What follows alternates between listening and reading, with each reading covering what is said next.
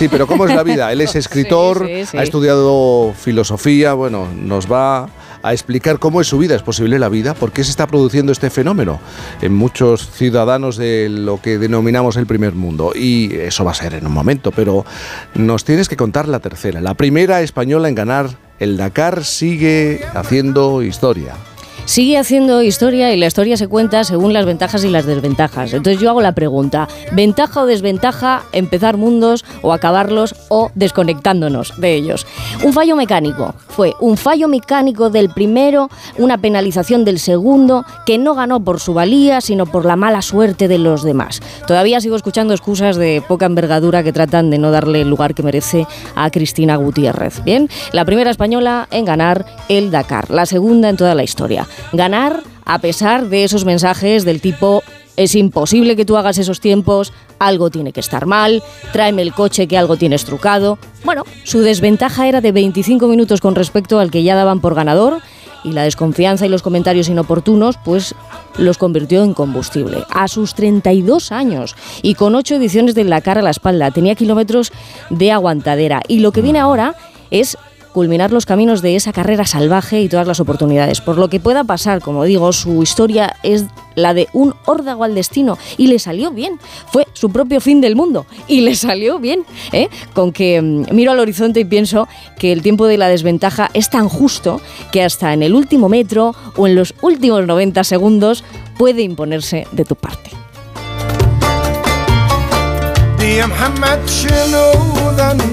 Enseguida Santi Segurola, hablando de una de las noticias de impacto, si hablamos, si nos referimos al mundo deportivo, en este fin de semana. Pero antes 8.18, 7.18 en Canarias.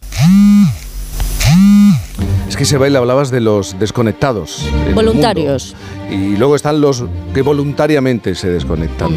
Notificaciones, mensajes, grupos, es algo que, que nos genera adicción. Ya, ya no hablamos ya no llamamos por teléfono. ¿Quién tiene 20 o 30 minutos para dedicarse a una conversación?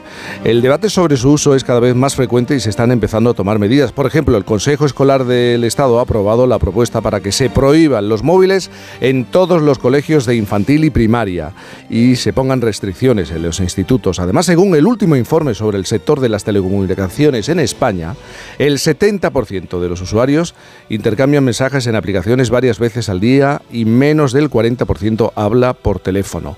Un ejemplo más. La ciudad de Nueva York esta semana ha declarado las redes sociales como una amenaza para la salud mental.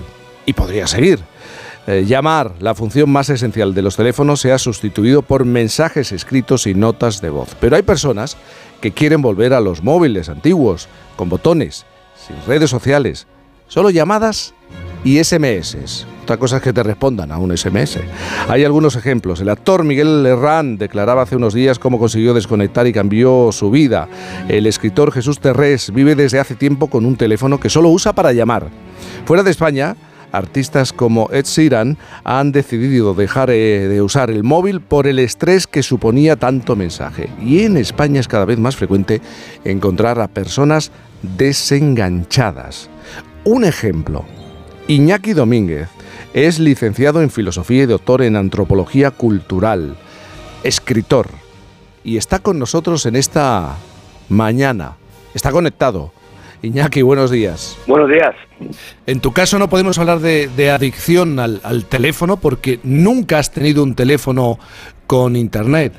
E, exacto, sí, sí, la verdad es que yo nunca he tenido el móvil con internet, ya empecé tarde con el móvil eh, normal eh, en el caso del móvil normal tuve que meterme un poquito por, por ligar y tal, porque había un momento que, que socializar en general, porque, porque si no tenías SMS o si no tenías el móvil, pues era muy complicado ya casi integrarte socialmente, ¿no?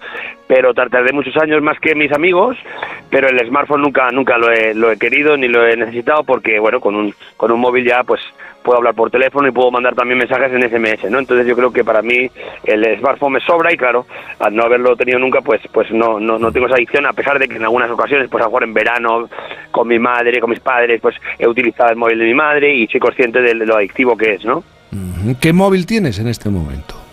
Pues ahora mismo tengo, la verdad es que tengo uno más cutre que nunca, porque antiguamente tenía el Nokia típico, estos antiguos, y ahora tengo un Alcatel que es aún más antiguo y más, más cutre, pero, y de hecho me está dando un poquito de problemas de, eh, a la hora de oír, pero, pero, pero vamos, eh, es el, móvil que, que, uso, además no soy muy bueno con las tecnologías tampoco, y, y bueno, y, y el Alcatel a mí me sirve perfectamente porque, porque lo que necesito es eso, hablar por teléfono si estoy fuera de casa y eh, mandar mensajitos de, SMS que tampoco me, da problemas, además en mi contrato pues tengo no sé cuántos SMS gratis, o sea que, y la gente se comunica conmigo también, la gente interesada en hablar conmigo, pues muchas veces me, escriben a mí también SMS, ¿no? O sea que no, eh, creo que todo lo demás realmente sobra, ¿no? A mí me interesa tener redes sociales en casa, pero no tengo por qué tener un ordenador portátil constantemente conmigo y menos para, no sé, a veces los contenidos pues son un poquito somos un poquito como hámsters en una rueda y, y, esos contenidos son verdaderamente innecesarios, muchos de ellos, ¿no? Para ver muchos casos tonterías, ¿no?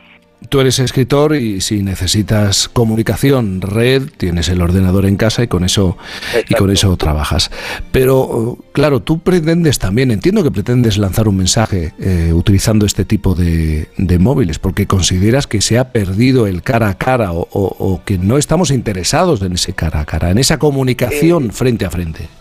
Sí, bueno, en principio yo siempre he sido un poco tímido realmente, o sea que ahora ya me voy haciendo mayor y como decía Aristóteles, pues un, anciano eh, tímido es absurdo, ¿no? Y yo no soy anciano, pero ya soy mayor y, y, y no soy tan tímido, entonces eh, eh, por un lado, eh, ese, ese no comunico, o sea, ha roto con mucho, ha servido a muchas personas para no pasar por situaciones un poco tensas, cuando antes eras un chaval, tenías que llamar a la chica que te gustaba, tenías que llamar a su casa, hablar con su padre, y demás, y entonces eso sí exigía, pues, unas tablas o, ir aprendiendo unas cosas, una serie de cosas que eso ya los jóvenes no tienen que ¿no?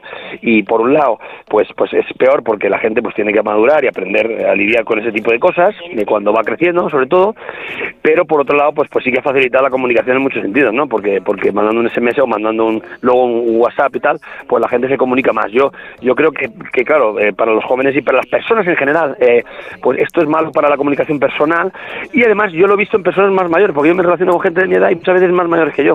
Y yo he visto gente que le está afectando negativamente el móvil eh, porque, pues no sé, estás tomando algo y de repente una persona dice, me voy, ¿no? Yo no, yo, yo, cuando me voy a ir, pues me da vergüenza, me invento una excusa, etcétera. Entonces, creo que la gente está empezando tratar con otros seres humanos como si fuesen producto de consumo, que se os ha dicho muchas veces, pero es que realmente es un tópico porque, porque hay verdad en ello, ¿no? Cuando tú estás mirando internet, pues cambio, venga, esto lo siguiente, ¡pum! No, no, entonces con las relaciones con las personas eh, no podemos tratarnos como perros de paja, ¿no? Que decía, creo, Lao Tse, ¿no? Eh, eh, perros de paja, como si fuésemos muñecos, no.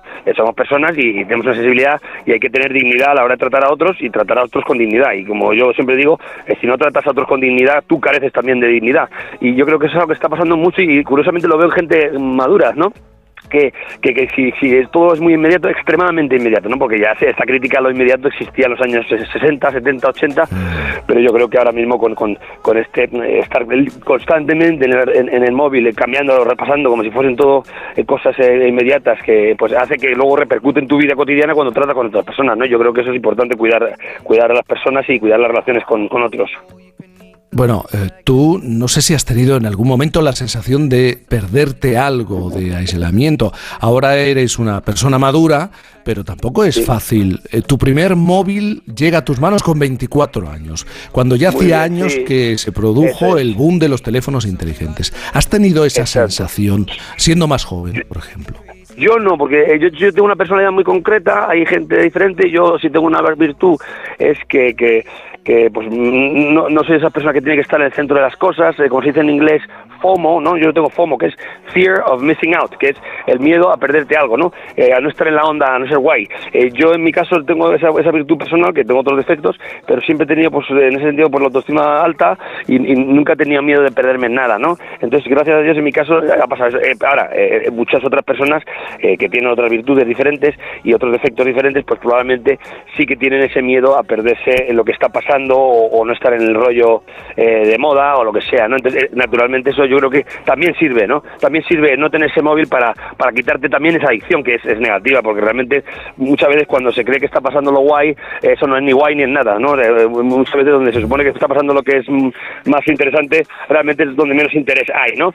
Entonces yo, yo, yo gracias a Dios nunca tuve ese problema y curiosamente sí, yo con mi edad, yo nací en el 81, pues yo cuando tenía 17 años es cuando empezó todo este tema del móvil, simplemente los móviles que ya existía, pero que empezaron a hacerse pues universales, digamos, y yo sí, hasta los 24, estuve siete años por lo menos que ya me tocaba eh, coger un móvil porque realmente hay un momento que era necesario. Claro, gracias a Dios el smartphone pues no es necesario todavía para mí en absoluto, ¿no? Porque sigo pudiendo comunicarme, claro. Y móvil pues era más complicado que me llamase una chica o que me llamase un amigo eh, o que me pillas en casa y tal, ¿no? O sea que eso es un tema también personal, ¿no? El de, el de si tienes ese, ese FOMO que se dice, ¿no? Ese, ese miedo a perderte lo que, lo que está pasando. Iñaki Domínguez, muchísimas gracias por estar esta mañana, por madrugar con nosotros. Un abrazo grande. Muchísimas gracias, un abrazo a vosotros. Por fin